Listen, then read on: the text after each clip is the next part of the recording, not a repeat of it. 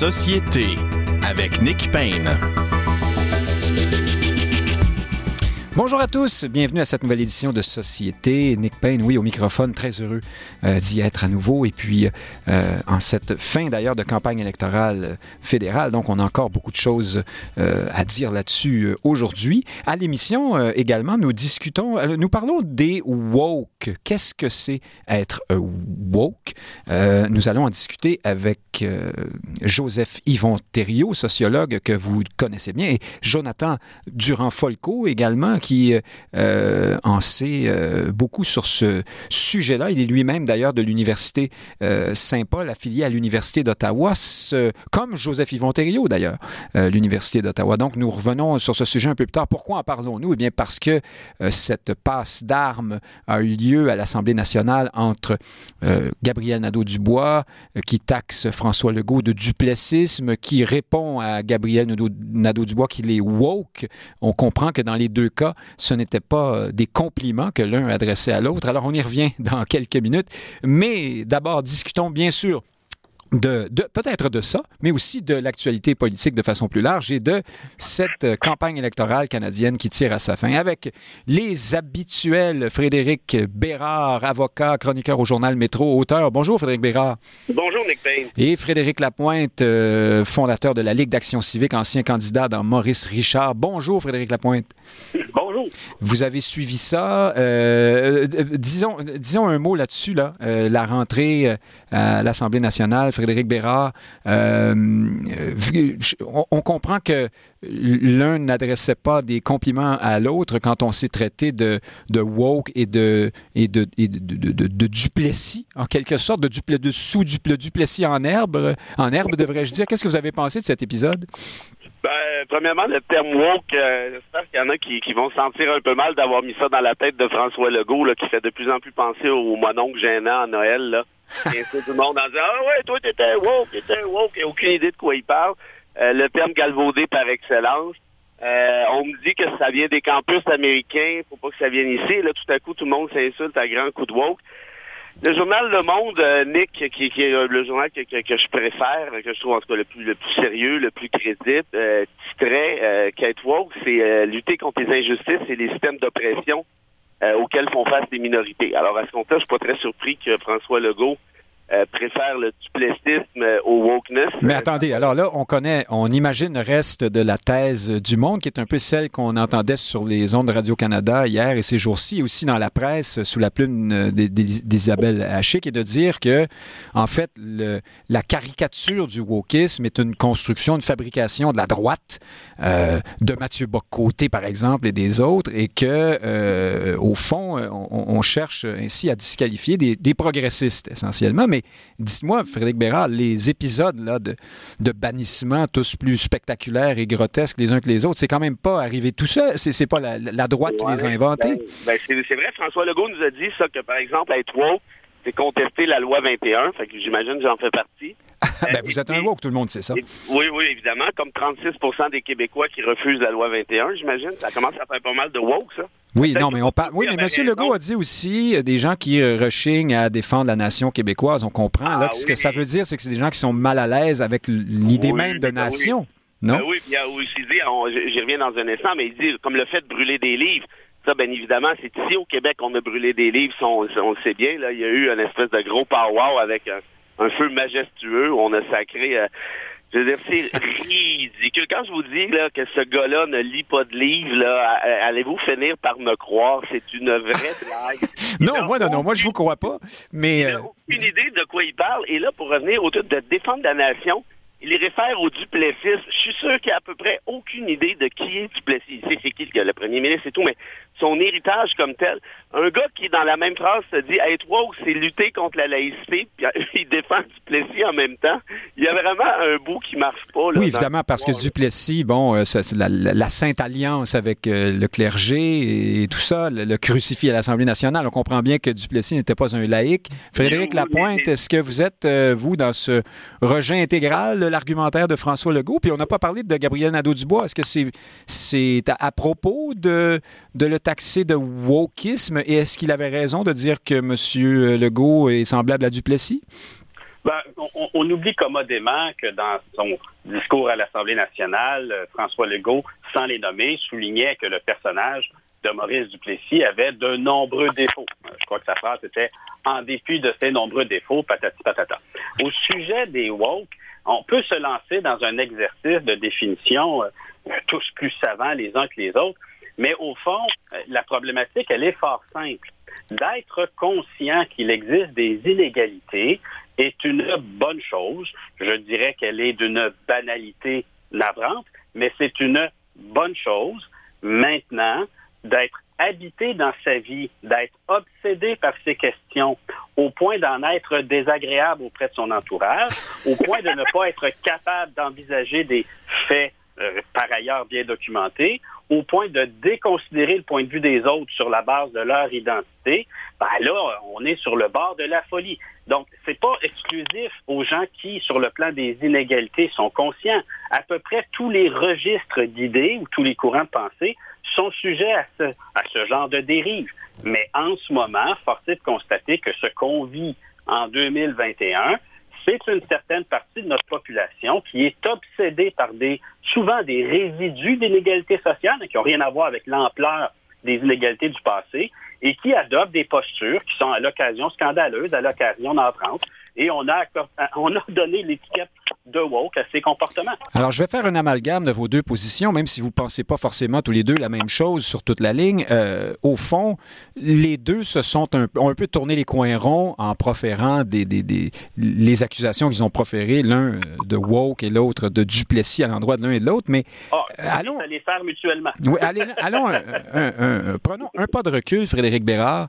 Euh, si euh, taxer quelqu'un de duplessisme dans la bouche de Gabriel Nadeau-Dubois, c'est sans aucun doute une insulte, euh, et taxer quelqu'un de woke pour François Legault, un peu la même chose, il reste que les partisans de François Legault, eux, n'ont pas forcément été, ont plutôt été d'accord avec lui, et ceux de Gabriel Nadeau-Dubois également de leur côté. Donc, au fond, c'est pas une espèce de jeu à somme nulle où tout le monde a parlé à son public.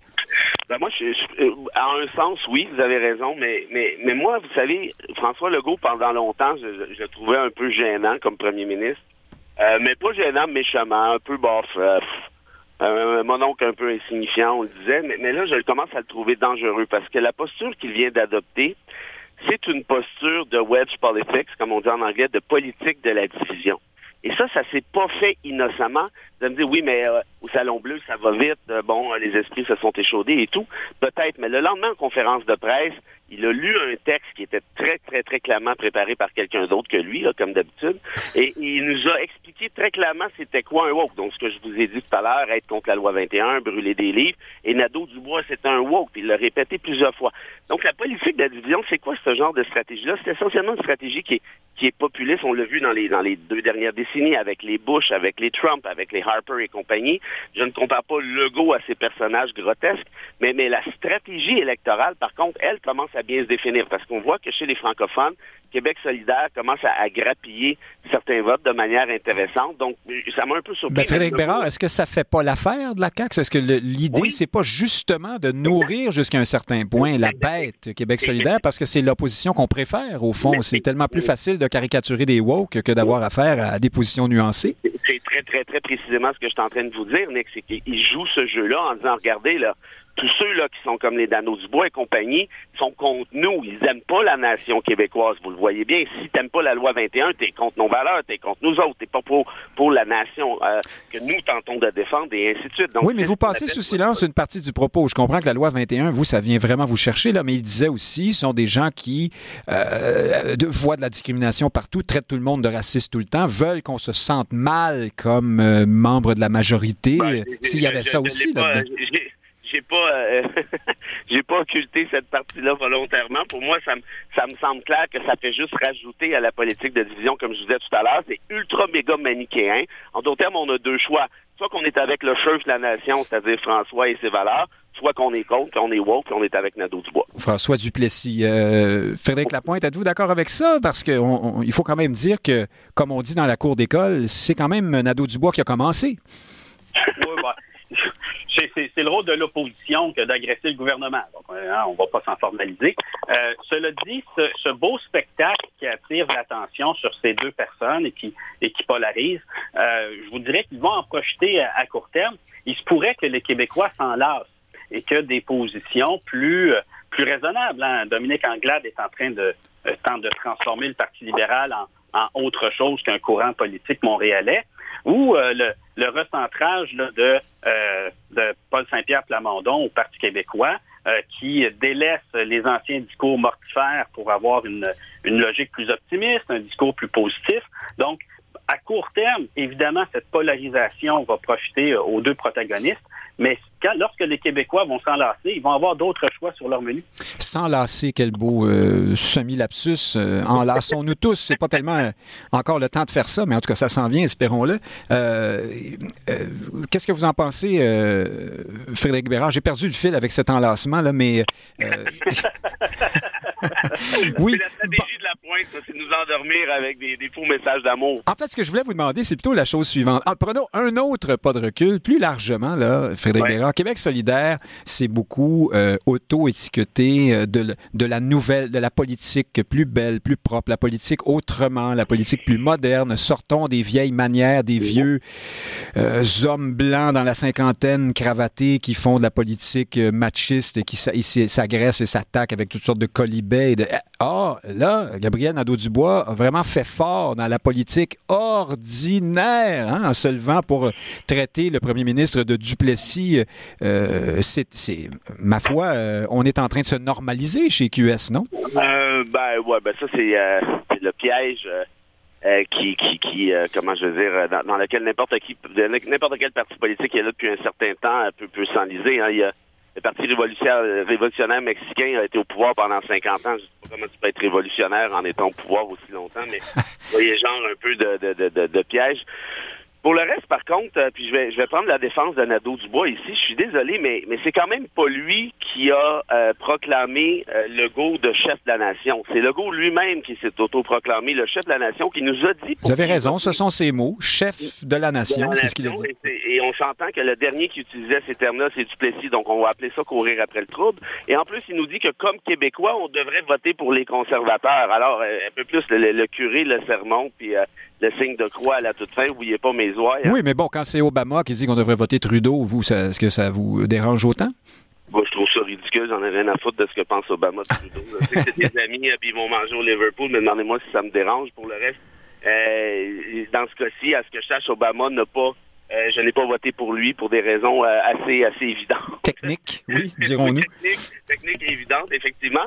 Mais Legault se prend de plus en plus pour le chef de la nation, et ça, c'est tout à fait précis. Et quand il dit des âneries, comme, comme il en a dit après le débat des chefs, nous, voilà, nous, c'est comme ça. Et, il parle comme s'il était à la tête d'un bloc monolithique. Et ce qui est dangereux là-dedans, c'est qu'à quelque part, il n'a pas tort, dans le sens où, regardez les sondages, il est pratiquement à 50% des intentions de vote à cinq parties, là, ça commence à faire du monde à la messe, sans mauvais jeu de mots.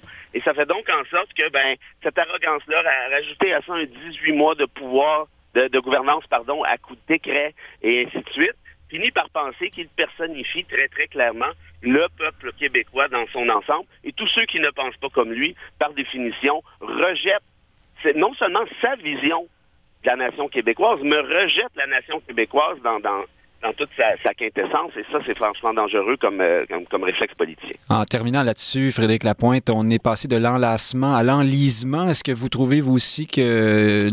Enfin, peut-être pas vous aussi, mais trouvez-vous que Québec solidaire est en train de se, comment dire, se, normaliser, de devenir un, parti politicien euh, comme les autres? Et tant mieux. Euh, pour faire court, parce que les, prétentions de, tant mieux pour qui? Oui. tant, mieux pour eux. Ah bon? Parce que les, prétentions de vouloir faire de la politique à la marge de façon absolument originale, ben, ça cantonne à la ça cantonne à la marginalité là précisément. On s'attend à ce que euh, ce soit un parti qui euh, veuille gouverner. Et pour vouloir gouverner, ben oui, ils vont définir leurs adversaires, ils vont faire des arbitrages, ils vont écarter euh, les obsessifs de leur de leur parti, ou en tout cas les les, les rejeter dans l'ombre. Mais vous vous, pensez pas que certains alors je ne vais pas je ne vais absolument pas m'indigner de ce que ce parti fasse ce qu'on attend de lui. Non, pas vous. mais supposons qu'on pense au collectif euh, antiraciste, anticolonial euh, de, Québec solidaire qui sort toujours des positions ahurissantes pour plusieurs. Là. Euh, il y en a qui vont se dire là-dedans, ouais, ben mon chef, déjà qu'il avait la mauvaise idée d'être un homme blanc, en plus, prend, des, prend des mauvais plis. Là ils pourront euh, toujours militer au Parti vert du Canada. Ils accueillent des gens qui ont toutes sortes de points de vue sur toutes sortes de choses. Mais sur, sur le chef de la nation, je pense que oui, on peut critiquer Legault sur sa posture, mais il, il demeure néanmoins qu'une petite nation en Amérique du Nord disposant d'un petit gouvernement souverain dans ses juridictions, mais pas dans toutes ses juridictions, qu'une euh, certaine mesure de leadership et un certain désir de grandeur de la part d'un leader pour établir des rapports de force à peut-être à l'intérieur de ses frontières, mais également avec les acteurs à l'extérieur, à l'extérieur de ses frontières, ben, c'est pas, c'est pas banal. Et donc, je voudrais pas qu'on écorche la fonction de premier ministre parce qu'on est en désaccord avec certaines attitudes ou certaines positions euh, du dit euh, chef de la nation. Frédéric Bérard, on a besoin d'un chef de la nation. Attendez-vous, mettez ça dans votre pipe comme petite nation. ça va être long. Oui, c'est ça. vous ferez ça après. On a encore un peu, on a besoin de vous encore pour un petit moment. Euh, parlons de la campagne euh, canadienne, évidemment, qui se termine. On va voter bientôt. Je vous pose la question euh, très, très directe, franche et probablement un peu stupide. quelles sont vos, vos, vos prédictions, Frédéric Bérard, tiens? Ah, il y a une campagne. Quel ennui, mais absolument total. C'est épouvantable. Trouvez-vous? Ben, il y a eu un peu d'action quand ah. même, mais, mais ce qui est remarquable, c'est qu'à la fin de tout ça, les sondages nous disent exactement la même chose qu'aux dernières élections. Hein. Euh, ben, en fait, euh, moi, j'ai regardé euh, Québec 125, qui, qui, est un site que, que, que, je considère mhm rigoureux tout juste avant d'entrer en nombre. Agrégateur de, de sondages et, euh, fait des projections de, de sièges. Là. Exact. Et, voyez, de, ce que j'ai compris, les libéraux perdraient peut-être ni plus ni moins une dizaine de sièges au profit essentiellement du NPD. Pour le reste, le, la projection est relativement euh, statique là, quant, à, quant aux comparaisons avec 2019. Alors, en d'autres termes, Trudeau nous aura claqué 600 millions. Moi, ça, je m'en fiche un peu, mais quand même et aurait surtout augmenté le, niveau de, de, sinistre qui était déjà assez dans le tapis, merci.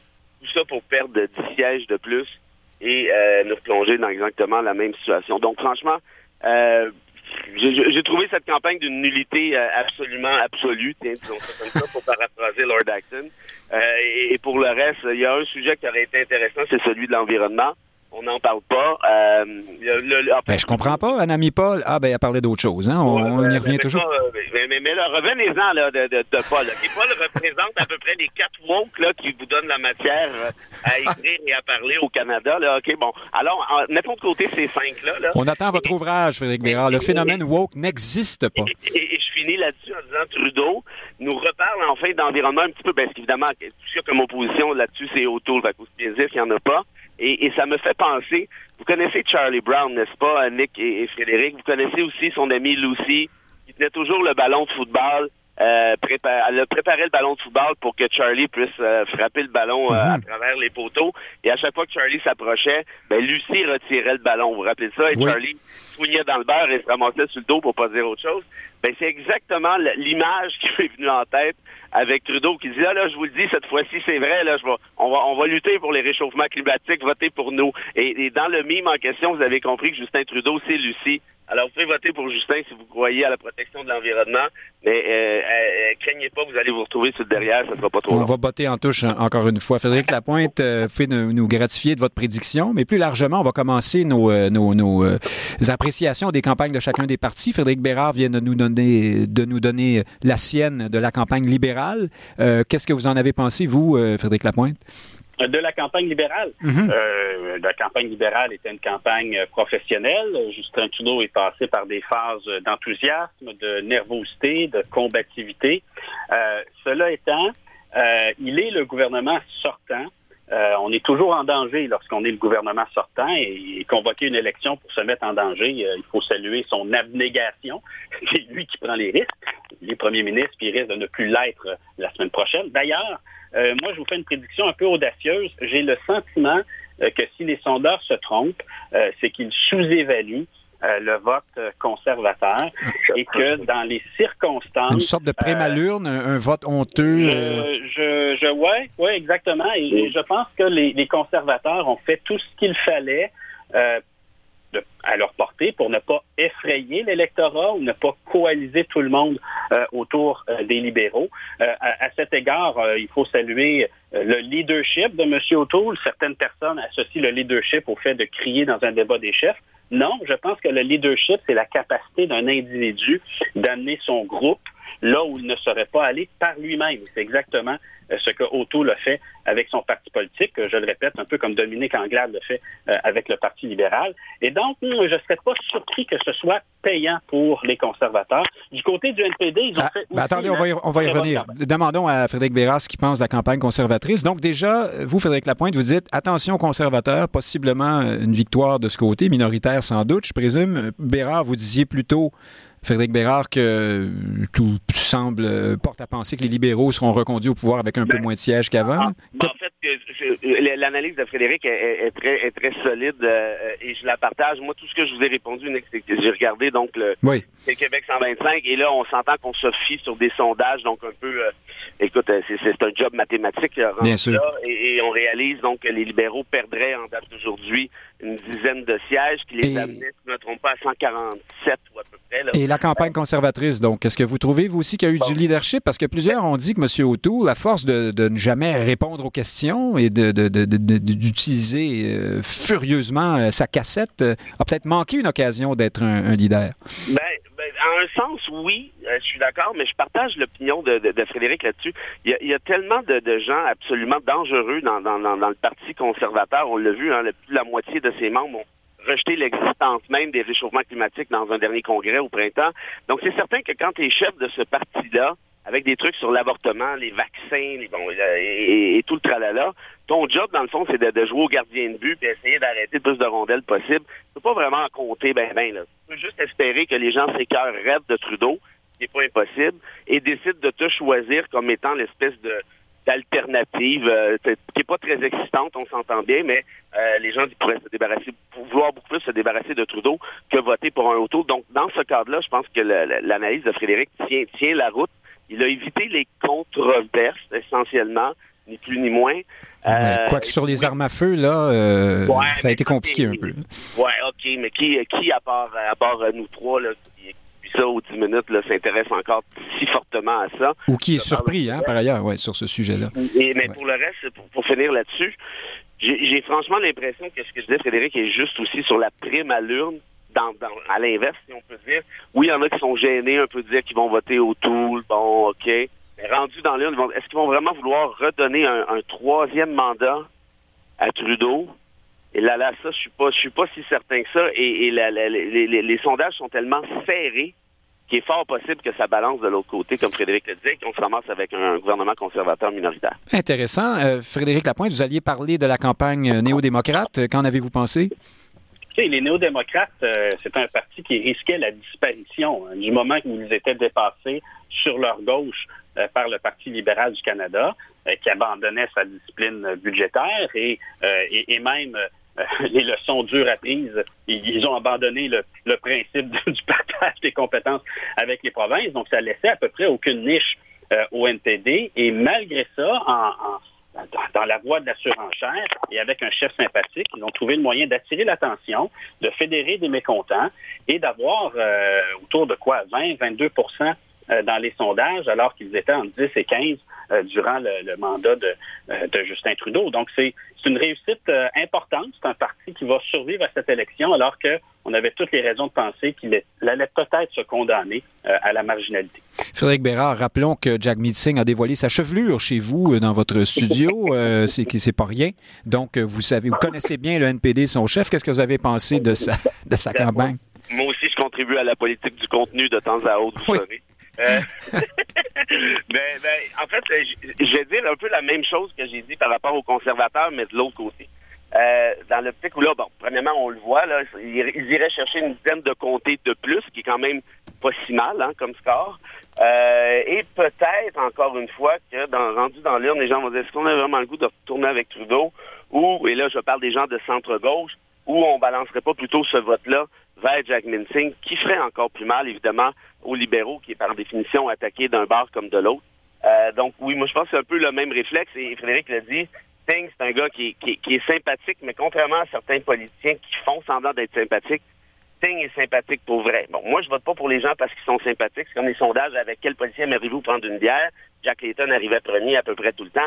Je trouve ça bien le fun de prendre de la bière avec mes amis. J'en vois plein à prendre de la bière, mais je les vois pas comme premier ministre du Canada pour autant. Je pense Vous prenez beaucoup de bière, finalement. oui. Ben, ben, j'ai pas tant d'amis que ça. Ah hein, ça règle la question, mais on va faire une histoire courte là-dessus. Euh, moi, moi j'ai franchement l'impression que peut-être qu'encore une fois, le vote du NPD sous-estimé justement des espèces de par le vote de parking du centre-gauche qui hésitera à aller se loger chez, chez Trudeau. Euh, euh, Frédéric Lapointe, euh, parlons du Bloc québécois. Vous vous souvenez de, ce, de cet organisme qui s'appelait Participation et qui disait l'important, c'est de participer.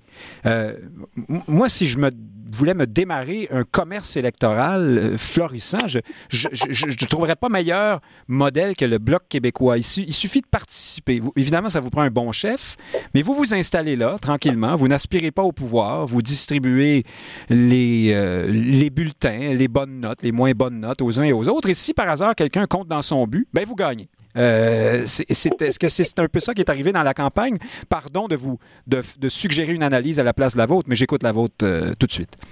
Oh, le, Bloc québécois a toujours été euh, sauvé dans ces périodes creuses par des, événements de son contrôle. Ça a été la déclaration malheureuse lors du débat des chefs en anglais cette année. ça a déjà été le lait cru et ça a déjà été euh, la fin d'un obscur programme de subvention à l'exportation de la culture sous Harper. Donc, sous Harper, dans les années 2000. Hmm. Voilà. Donc, le Bloc est capable de faire euh, flèche de tout bois, des événements ou des, enjeux qui seraient probablement passés inaperçus l'unité de la présence de ce parti, et là, je ne veux pas offenser personne, de ce parti régional. Et quand je dis parti régional, je réfère à un phénomène qu'on voit partout dans le monde. Il y a des partis régionaux en Catalogne, il y a des partis régionaux euh, en Grande-Bretagne, il y a des partis régionaux, il y en a peut-être même des dizaines et des centaines en Inde. Vous avez eu le Reform Party au Canada qui était essentiellement régional. Exactement, un parti régional. Et donc, moi, je, je, m'inscris un peu en faux à, tous les discours qui disent Ah, mais le Bloc doit justifier son existence. Est-ce qu'on demande aux partis catalans, ils sont nombreux d'ailleurs, est-ce que, vous devez exister? Est-ce qu'on dit au SNP écossais Ah, mais vous, dans le fond, vous servez à rien? Euh, la centaine de partis régionaux qui existent en Inde, est-ce qu'on va voir ces gens-là pour leur dire Vous savez quoi, vous ne devriez pas exister, vous devriez pas être représenté.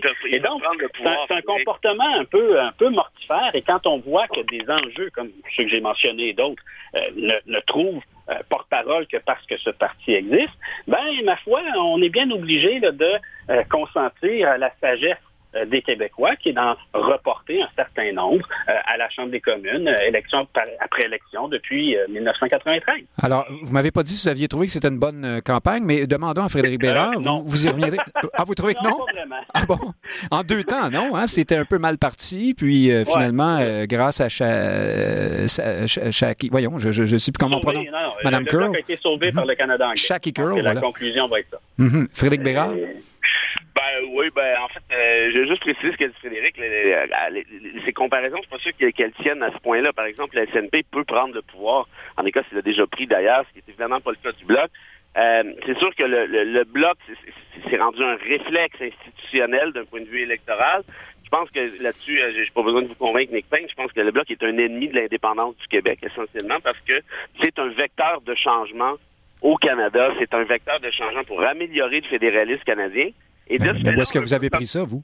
Oui, non, je, fais, je fais des farces. J'avais déjà eu quelques réflexions avant de vous connaître, je vous dirais, mais, évidemment, vous, vous m'aidez à chaque deux jours. Ah. Euh, mais, non, vous allez me mettre en difficulté auprès de certains de nos auditeurs. Si je suis rendu que j'aide Frédéric Bérard, je suis mal pris. Vous mais... êtes capable de faire ça par vous-même. Oui. mais, à ce compte-là, le Bloc fait un peu penser à la CAQ, en quelque sorte. C'est-à-dire, il défend l'identité, il défend, bon, certains trucs un peu abstraits, un peu flous, des valeurs, les Québécois, si, nous, nous, on met baba. Euh, les gens embarquent là-dedans, ça va, mais au final, euh, qui a parlé d'indépendance dans cette campagne-là? Pas le Bloc. Il en a peut-être parlé à, son premier, euh, la première épluchette de blé d'Inde. Ben, pour expliquer pourquoi il fallait pas en parler, oui, ça, ça, ça fait les ben, manchettes ben, aussi. Mais, mais donc, est-ce que c'était une, somme toute, à travers tout ça, une bonne campagne, une moins bonne? C'est pour ça que j'ai ce, préambule-là. Ça dépend de ce mhm. que vous voulez. Si vous voyez le Bloc comme étant un défenseur, un promoteur de l'indépendance du Québec, Je pense que clairement, c'est très raté. Si par contre, vous le voyez comme on va, on va aller stationner notre vote parce qu'il défend notre identité sur la laïcité, même si ça n'a pas rapport à Ottawa, ben OK, c'est correct. Dans ce cadre-là, oui. Et dans ce fait-là, euh, avec ce qui s'est passé lors du, débat télévisé, euh, j'espère que, Blanchet va envoyer euh, une caisse de, de la batte bleue à Mme Chosebin, parce que, bien franchement, n'eût été d'elle, je pense que ça aurait été plus difficile pour le Bloc qui s'est probablement ramassé un 4-5-6 compté juste du fait de ce débat-là, qui, au final, a été à peu près le thème central de la campagne. Ah, il faudrait que évidemment que la tendance se maintienne, comme on dit, pour que ce que vous venez tous les deux de dire se, réalise. Euh, est-ce que les Québécois auront été suffisamment fâchés de cette question de Mme Curl pour euh, garder la volonté jusqu'à l'élection de voter pour le Bloc? Faudra, faudra voir. On dirait bien que oui, en tout cas, hein, d'après les, les, plus récents euh, sondages. Est-ce qu'on parle d'Anami Paul? Il faut bien en parler un peu. Frédéric Lapointe, nous nous sommes moqués toute la saison dernière ici de ce parti vert qui parle de tout sauf d'environnement. Est-ce que Mme euh, Paul a fait mentir nos, nos prétentions à cet effet? Je reviens sur Mme Paul, mais en, en, 10 secondes, le SNP écossais, euh, pour euh, porter sa attention à l'attention de Maître Bérard, est représenté au Parlement de Westminster, même s'il ne peut pas, bien entendu, y prendre le pouvoir. Bon, à juger. Excusez-moi, mais je pensais que vous parliez dans l'optique de... Oui, c'est ça. Mais dans l'optique purement écossaise, pardon. sur ce volet vous avez tout à fait raison, pardon. Bon, mais vous irez prendre une bière pour, trancher ça. Pour, pour revenir aux Verts, les Verts, un peu partout dans le monde, ont le même problème congénital, je dirais. Le problème est le suivant. Leur sujet est existentiel pour la planète et d'un niveau de difficulté géopolitique. Il s'agit de demander des sacrifices d'abord aux siens propres, à sa propre population, mais également aux autres nations. Mais ce sont des partis politiques qui sont, et je le dis en tout respect de mes amis qui y sont, là, euh, une collection de gens qui sont beaucoup trop motivés pour avoir l'expérience nécessaire pour traiter de ce genre d'enjeux. Alors, ils sont factieux, ils ont un trouble de l'attention, ils sont pas capables de s'organiser, et donc, malheureusement, c'est la mauvaise armée pour un bon sujet. Mais, mais Frédéric Bérard, au-delà des travers et des torts. non, mais attendez, non, mais vous allez pouvoir répondre. Ne, vous inquiétez pas, vous allez pouvoir répondre à ça. Mais, je ne veux pas répondre, c'est trop drôle, c'est parfait. oui, c'est ça. Bon, tant mieux. Mais au-delà de, de, de, tous les torts qu'on peut, qu'on peut euh, accoler aux, gens des, du Parti vert ici ou ailleurs, euh, est-ce qu'il n'y a pas un autre problème qui est que, alors que l'environnement est au sommet des, des préoccupations des Québécois et des Canadiens, on voit ça aussi dans les sondages, tous les les sondeurs et les experts nous disent aussi que néanmoins, ce n'est pas un, sujet, un déterminant électoral. Euh, à ce jour, en tout cas, on va toujours voter davantage pour des questions de portefeuille et vous, aurez compris qu'on ne fait pas le lien entre l'environnement et un bénéfice pour le portefeuille. Euh, vous comprenez qui, triomphe euh, bien avant les questions d'environnement. Qu'est-ce que vous en pensez? Ben, je veux dire, ça, c'est une évidence totale. Je veux dire, la, la, la CAQ est devenue majoritaire très aisément en 2018 sans même avoir mis le mot environnement dans son programme électoral. Il faut le faire, là je ne parle pas de, mesures concrètes, je parle du mot qui n'existe pas. Imaginez donc. Mais après ça, on est allé prendre un café avec Dominique Champagne, par contre. Euh... Ouais, ben ça, c'est ça, c'est le classique des spinners de, de Legault. Essayer de faire croire qu'il était qui, qui, qui, était tout, euh, tout ce qui existe puis tout ce qui n'existe pas, euh, et puis ainsi de suite, avant la politique de la division de cette semaine. Pour le reste, oui, oui, je suis pro, je suis pro vert, oui, oui, je suis pro déjeuner, oui, oui, je lis des livres aux 10 minutes, oui, oui, euh, je lis pas de livres aux 10 minutes. Oui, bon, bref. et, et pour le reste, c'est le goût nous a dit encore, il n'y a pas plus tard qu'il y a deux semaines. Il dit là, l'environnement, on va, va pas se mettre dans la rue pour ça. Hein? On va pas brûler des jobs pour l'environnement. Alors, vous êtes en train de réussir à nous répondre, c'est la faute de François Legault. Mais revenons au vert. Est-ce ben, qu'ils ont une mission impossible ou euh? mais, c'est parce que vous me parlez de, des réflexes électoraux. Bien sûr. Que je vous dis, au-delà mhm. des sondages, vous voyez bien qu'en 2018, les gens ont voté très majoritairement pour la CAQ et voteraient encore très, encore plus majoritairement pour la CAQ aujourd'hui, même si Legault vient de nous dire qu'on va pas, on va se mettre dans la rue pour l'environnement. Donc, en d'autres termes, quand les gens se font appeler, est-ce que l'environnement pour le coup c'est important, madame? Ben, elle répond oui. Ben oui, c'est sûr, mais ça vaut quoi? Ça vaut rien en termes de vote, ça ne se traduit pas. Et les Verts, moi, j'en ai marre de ce parti-là. J'aimerais vraiment qu'il s'auto-sabote ou qu'il implose, ce qui n'est pas impossible par ailleurs, puis ça a passé près. Parce que ça donne tellement de matière à discussion pour dévier le débat, alors qu'ils ont quoi? 1 ou 2% du vote, peut-être quand ça va bien, quand il pleut pas trop, la fin de semaine, dans le cœur des Canadiens. Ben, je veux dire, enlevez-moi ça de là, puis on peut-tu parler sérieusement, parce que ce n'est pas un parti écologiste, c'est un parti de, je vais le dire moins poliment que que que que, que, docteur Lapointe qui a pris la la pôle du docteur Mayou en faisant une psychanalyse à distance de, des militants que je trouve absolument succulent. Euh, mais mais c'est un parti qui, qui nous fait perdre du temps, là. C'est du niaisage. Et, contrairement à certains partis verts d'Europe, qui ont des plateformes parfois, pas tout le temps, cela dit, il y a des partis drôlement à droite là-dedans aussi, mais qui ont au moins parfois des, plateformes euh, écologistes sérieuses, là, ici, écologique, pardon, sérieuse, ici, ben, on, ne le voit pas du tout. Ce n'est même pas un plan qui a un minimum d'allure. Donc, en d'autres termes, ça s'appelle une distraction, ce parti-là. Et, euh, si on pouvait parler d'autres choses, je serais le premier Alors, vous souhaitez, si je comprends bien, que ce soit un parti biodégradable, on va dire ça comme ça? Euh, ouais, ouais, ben même dans ce cas-ci, eux, eux, ils savent probablement pas trop c'est quoi, de toute façon. Bon, euh... oui, c'est... Mais euh, il y, a matière à réflexion pour vous, euh, parce que si on parle de wokisme, ce parti-là est quand même pas piqué des, pas piqué des verres. La, la, pognez-vous? Il d'en avoir une qui disait, il faudrait brûler un livre. Puis là, elle parle au nom du Canada anglais, apparemment. Oui. Bon, ben, on, continuera euh, très bientôt, la semaine prochaine, j'espère, là-dessus. Merci beaucoup, Frédéric Bérard, chroniqueur au Journal Métro. Frédéric Lapointe, fondateur de la Ligue d'Action civique et grand psychanalyste des, des militants écologistes. À la semaine prochaine. Dans un instant, ben justement, on parle, on se pose la question qu'est-ce que c'est euh, le wokisme? Et puis on va parler aussi de l'insulte euh, et l'injure en politique avec Joseph Yvon Thériault et Jonathan Durand-Folco. À tout de suite.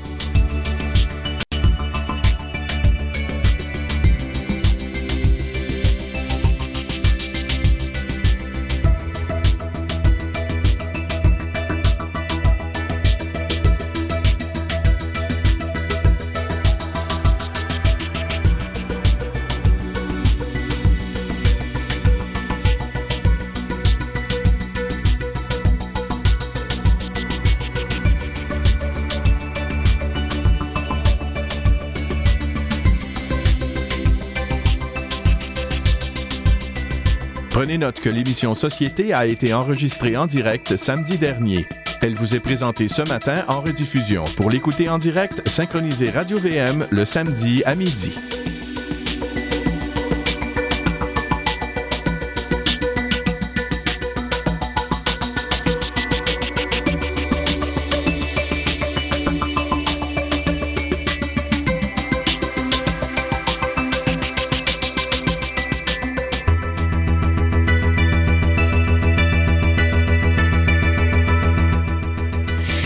Alors, Joseph Yvon Thériault est euh, sociologue, auteur, vous l'entendez souvent à cette émission, et Jonathan Durand-Folco est professeur à l'Université d'Ottawa. Il est auteur également. Euh, j'ai dit l'Université, euh, qu'est-ce que j'ai dit? En fait, c'est l'Université Saint-Paul à Ottawa qui elle-même est affiliée à l'Université d'Ottawa et Joseph Yvon Thériault, lui aussi, est de l'Université d'Ottawa. Donc, vous voyez que nous avons de la suite dans les idées à cette émission, puisque cette université, il faut bien le dire, est considérée par plusieurs comme un, foyer du wokisme hein, euh, au Canada. Alors, on en reparlera dans un instant du wokisme. Commençons par parler de l'insulte en politique, parce que Joseph Yvon Thériault voulait s'attarder un instant sur ce sujet. Quand Gabriel Nadeau-Dubois traite euh, ou taxe François Legault de duplessisme, mais lorsque François Legault rétorque en disant à Gabriel Nadeau, vous êtes un woke, on comprend que ce sont des insultes ou à tout le moins une façon de caractériser négativement son adversaire. D'abord, bonjour à vous deux. Bonjour. Bonjour. Et bonjour, euh, Joseph Yvon Thériault. Donc, sur l'insulte en politique, qu'est-ce que vous vouliez nous dire? Oui, j'allais dire que moi, je suis euh, à l'UQAM présentement, j'étais de l'Université d'Ottawa, donc euh, c'est deux lieux, c'est deux hauts lieux du wokisme. C'est vrai. Euh, oui, écoutez, euh, je, pense que j'associais un peu, et on y reviendra, là, euh, l'insulte en politique ou le débat plus, particulièrement, mais le débat vigoureux hein, entre des adversaires politiques, là, j'associais ça un peu comme une, une, une, une tente, où je l'opposais un peu au wokisme. Hein. C'est-à-dire que pour moi, on y reviendra, mais le wokisme, c'est un peu la moralisation de la vie politique. Et alors que la vie politique, ce n'est pas ce, n'est pas des, arguments moraux, ce sont des opinions politiques qui s'affrontent et des opinions politiques qui s'affrontent et qui peuvent, euh, dans des batailles, dans des luttes. Et si les, les images qu'on projette ne sont pas ne, ne, participent pas à démanteler l'autre. Mhm. on dit pas que c'est un porc, on dit pas que c'est un, un fasciste, on dit il me semble que ça doit faire partie de la vie politique. Moi j'ai été surpris qu'on a qu'on a qu'on a qu'on s'est trouvé un peu insulté par les dans la dans la société par ces deux petites insultes qui, étaient euh, finalement très politiques, dans le sens que le duplessisme, c'est une image très forte que les Québécois, je pense, peuvent comprendre.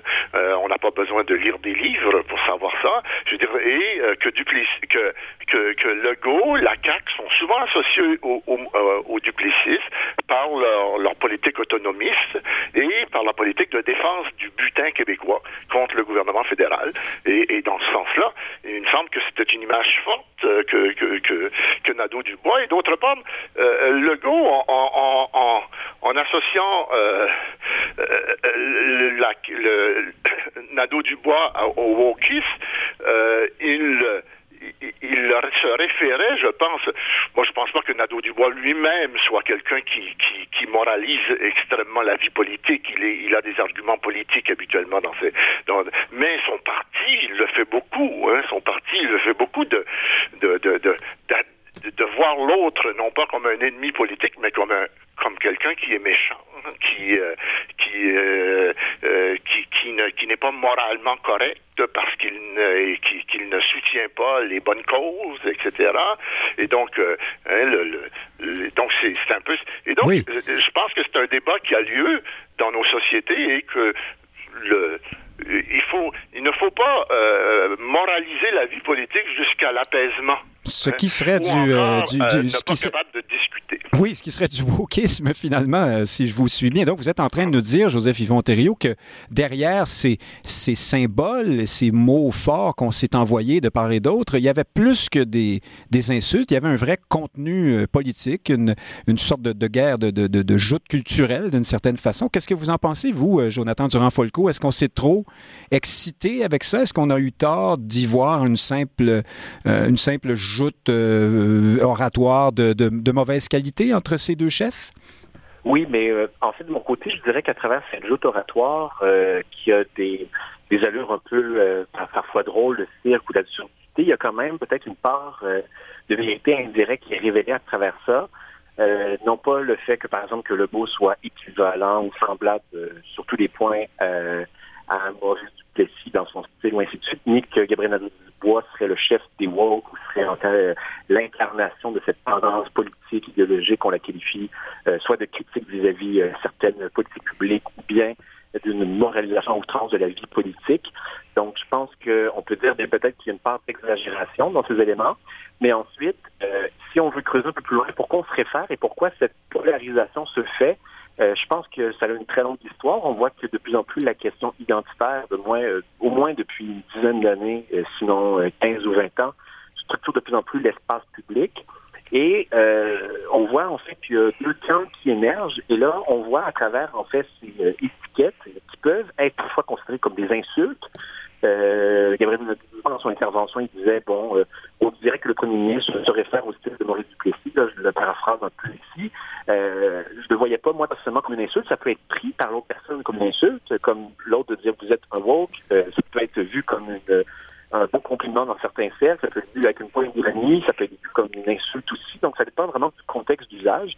Mais le terme de woke est de plus en plus utilisé euh, par certains courants comme étant en quelque sorte euh, un signifiant qui permet de rassembler en fait toutes les tendances idéologiques de la gauche contemporaine.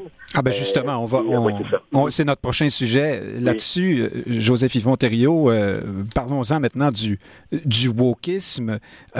quel, alors, on a bien vu tout de suite là dans les milieux plus progressistes, plus à gauche, et chez ceux que plusieurs identifient comme étant les woke, justement, parce qu'il faut bien dire que tous les progressistes ne se sentent et ne se disent pas woke et plus plusieurs d'entre eux sont ulcérés par la, culture du bannissement euh, et le reste et toutes ces manifestations typiques, en principe, du, du wokisme. Euh, est-ce que on a eu raison de s'insurger? Est-il vrai qu'on met tout le monde dans le même panier qu'on ne devrait pas le faire? Est-il vrai aussi que le wokisme est désormais une étiquette euh, fabriquée par les adversaires du progressisme essentiellement? Tout, cela est vrai, mais euh, je pense qu'on ne peut pas nier que le wokisme existe comme mouvement quand même. Là.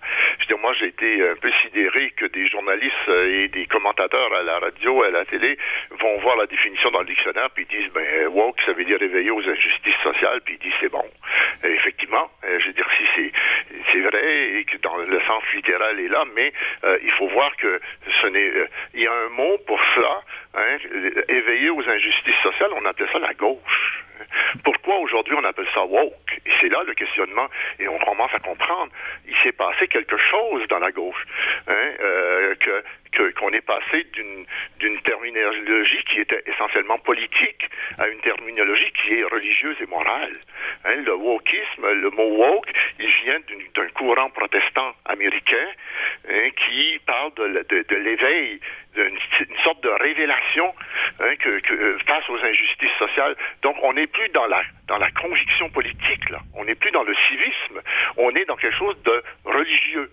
Et donc, moi, je dis, toute la gauche n'est pas woke, mais euh, il y a quand même, hein, euh, actuellement, le wokisme, pour moi, est l'espèce de pointe de l'iceberg euh, d'un mouvement plus profond qui est la moralisation de la vie politique. Hein. Par moralisation, je veux dire que ce sont des arguments moraux entre le bien et le mal qui définissent les adversaires politiques et non plus des positions politiques. Mon, mon adversaire n'est plus quelqu'un qui, qui, qui, a de mauvaises opinions et qui a une opinion politique que je vais convaincre. Madame euh, euh, Amélie Paul le disait à, à Blanchet. Euh, je vais vous, éduquer. On va vous éduquer. Mhm. hein? Donc, on ne va pas vous convaincre. Hein? On va vous éduquer. Donc, c'est pas que vous avez une, c'est pas que vous êtes sur la mauvaise traque politique, là. Hein? C'est parce que vous êtes vous avez quelque chose qui n'est pas, vous n'êtes pas éveillé, vous n'êtes pas, vous n'avez pas eu la révélation, vous ne comprenez pas. Et, et donc là, euh, et quand on répond je, dirais la même chose. Quand on répond que vous, vous nous traitez de racistes, on est dans le wokisme aussi, dans le, dans le fait de la moralisation de la politique. On n'est pas en train de dire la loi 21 est une loi qui est respectable politiquement. On fait ça en Belgique, on fait ça en France. On, euh, il y a un débat là-dessus. Il y a des variantes de la laïcité dans le monde et euh, on, est tout à fait dans la démocratie politique. quand on dit euh, on, ne répond pas, mais qu'on on répond simplement, on est on n'est pas raciste. 65 du monde le, le, le, Il me semble qu'on est encore dans. On, on, a, on sort du débat politique pour être dans une espèce de... Dans la morale, oui. Dans la morale et dans une communication qui ne se réalise pas finalement parce que on s'insulte mutuellement sans que ça devienne, sans qu'on soit encadré par un même univers. Hein, de, de, Jonathan, euh, oui, pardon, Joseph Yves euh, je vous reviens dans un instant. Jonathan ah Durand-Folco, on dit de Lénine qu'il disait que euh, le gauchisme, donc cette, gauche, euh, si on veut, caricaturale, euh, était la maladie euh, infantile du communisme. Et aujourd'hui, certains disent que le wokisme, le mouvement woke, est une sorte de pathologie euh, des mouvements progressistes. Euh, donc, pour rejoindre un peu ce que disait Joseph Yvon Thériault, là, on n'est plus seulement à gauche, on est dans quelque chose d'autre. Et par conséquent, c'est peut-être pas autant la gauche, là, dans, son ensemble et les progressistes qu'on critique quand on, quand on stigmatise les woke, mais bien autre chose, une sorte de, courant moral un peu sectaire. Qu'est-ce que vous en pensez? Mhm. Mais je pense qu'il faut distinguer différentes choses. La gauche a toujours été plurielle, même à l'époque de Lénine, par exemple, dans les maladies infantiles du communisme. Il s'en prend à différentes tendances euh, qui se positionnent par rapport à lui et il essaie de les identifier, il les critique, il les insulte aussi. À l'époque, même, euh, beaucoup de courants de gauche euh, ont eu tendance justement à vouloir débattre politiquement, parfois ajouter des arguments moraux pour essayer de se différencier de leur opposant, de leur adversaire, même, même si on peut les considérer comme étant membres d'une même grande famille politique avec des orientations largement communes, il y a quand même des différences. Et aujourd'hui, je pense que les mêmes débats se poursuivent, ils prennent des nouvelles couleurs, des nouvelles formes. Et peut-être que je remettrais euh, peut-être une nuance ou une remise en question de la distinction parfois trop rigide qu'on peut faire entre la morale et la politique.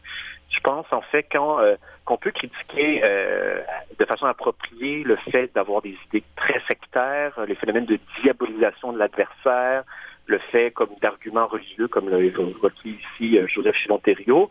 Mais je pense que la politique est composée d'arguments moraux, éthiques, politiques. Quand on parle en termes de justice, de bien commun, quand on fait des propositions sur des effets potentiels de loi, de politique publique, Euh, par exemple, de dire qu'une loi peut avoir des effets discriminatoires sur des groupes en particulier. On est capable de les identifier empiriquement. On croit que c'est quelque chose qui compte d'une injustice. Le débat sur la justice, un débat intrinsèquement politique. Alors là, les gens qui vont dire oui, mais là, vous êtes en train de moraliser la politique. En fait, non, on amène des arguments politiques. Peut-être que euh, soit qu'ils sont, euh, euh, vous voulez pas les entendre ou vous les dicter de morale comme si c'était pas politique alors que c'est extrêmement politique. Mais en même temps, je comprends le souci de pas vouloir réduire les débats politiques d'enjeu à des accusations personnelles, à des procès d'intention, à des formes de sectarisme euh, qui se retrouvent dans les courants de gauche. Ici, il y en a et des courants de droite aussi. Euh, donc, le sectarisme, je pense qu'il faudrait le distinguer d'arguments moraux dans la vie politique qui peuvent être en continuité dans les zones grises avec des arguments qu'on pourrait proprement dire qui sont proprement politiques mais cette distinction, je pense qu'il faut la, la relativiser un peu. Joseph Yvon Thériault, ce bémol sur la, la ah morale et le moralisme? Euh, d'accord, euh, il y a toujours eu hein, des, des, des, des, arguments. Euh, il y a toujours eu de la morale, puis c'est bien qu'il y ait de la morale en politique. je veux dire, dans le sens que quand j'émets une opinion politique, je pense effectivement qu'elle est bien puis que l'autre est, mal. Mais euh, l'attitude politique et toute la logique de nos démocraties sont fondées sur le fait que je pourrais avoir tort. Mhm. Et, dans ce sens-là, je suis obligé d'écouter l'autre puis entrer en débat. Hein, nos institutions politiques nous forcent à entrer en débat sur des discussions du bien.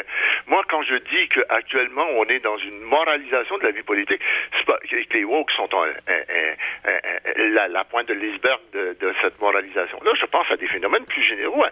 Par exemple, la, judiciarisation de nos sociétés, le fait qu'on est de plus en plus, on fonde de plus en plus nos arguments sur des lois. La loi et les chartes des droits, ça nous dit oui ou non. Hein, on est dans le bien ou le mal, on est dans l'argument moral, hein. euh, et, on n'est pas dans euh, quand la Cour suprême décide quelque chose, on ne peut plus discuter de ça. Euh, alors qu'auparavant, la Cour suprême n'avait pas cette prédominance, hein, c'était le Parlement, et on disait nos positions sur des questions aussi euh, fondamentales que l'avortement sont pas entre le bien et le mal. C'est une conception de la vie politique et que on, débat en Parlement et que tout d'un coup il y a une majorité qui nous dit ben c'est vers là qu'on s'en va maintenant, mais c'est pas la vérité absolue, c'est la vérité politique du moment. Et moi je pense que c'est ça qu'on est en train de perdre. Euh, on est en train dans la vie politique et que le wokisme ça a exagéré ça à outrance, hein, en disant de quelqu'un quand il n'est pas de son opinion politique, mais écoutez, on va créer un safe space, puis euh, vous allez discuter, euh, hein, l'obligation dans certains milieux, par exemple, de dévoiler, de, de, de, de dévoiler ses, sa, sa la, la, personne qui on est, on est blanc, nos, nos, nos préjugés, etc. Et des privilèges, oui.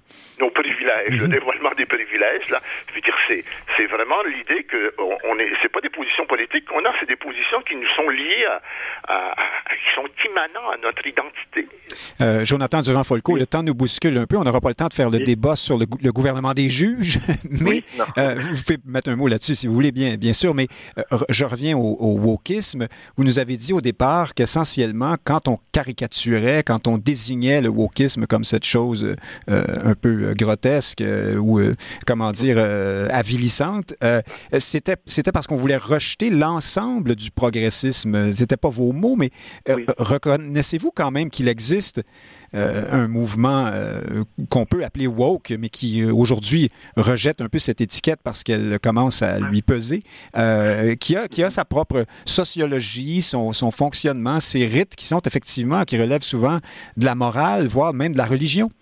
Oui, et je dirais que c'est pas un mouvement. Moi, je pense que je serais prête à affirmer qu'il n'y a pas une telle chose qu'un mouvement woke, mais ce qu'on désigne comme des caractéristiques euh, qu'on associe généralement à des personnes qui commettent des actions et ainsi de suite, c'est peut-être, on pourrait dire, euh, soit des tendances, euh, des tendances, des propensions, certains éléments liés à ce qu'on appelle la culture du bannissement en anglais cancel culture, une certaine très dogmatique, très sectaire, centré uniquement sur les questions d'identité euh, individuelle ou de groupe.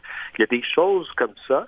En tant que mouvement, L'effet, c'est que le woke est toujours désigné par une personne par rapport à une autre. Par exemple, Éric Duhem a déjà dit que euh, le logo était woke, était trop woke pour lui. Le logo ah oui, mais là, vous, vous, vous, faites fort en allant chercher Éric Duhem.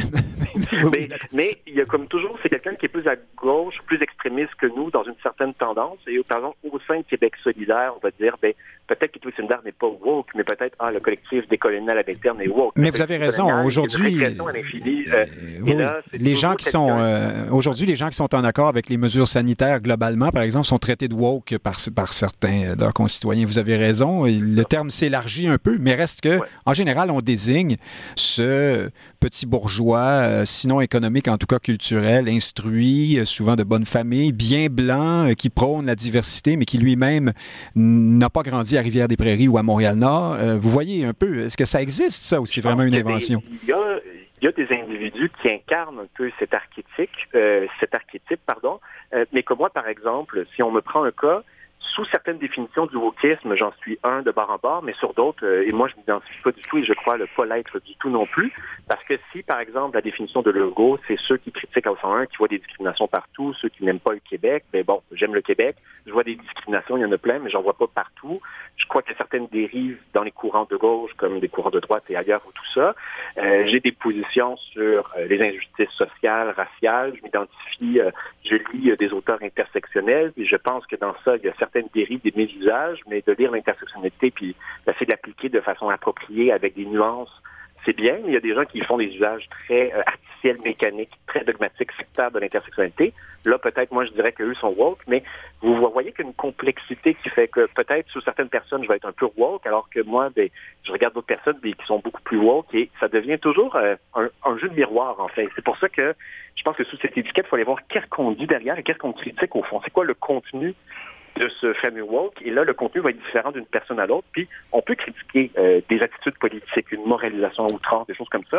Je trouve ça entièrement légitime. Mais souvent, c'est une, une façon de jeter, comme, comme la gauche parfois va traiter certaines personnes de extrême droite, de fascistes. Mais la droite et l'extrême droite vont avoir tendance à traiter les gens de gauche de woke, mais une étiquette qui est analogue à celle de fasciste de l'autre côté.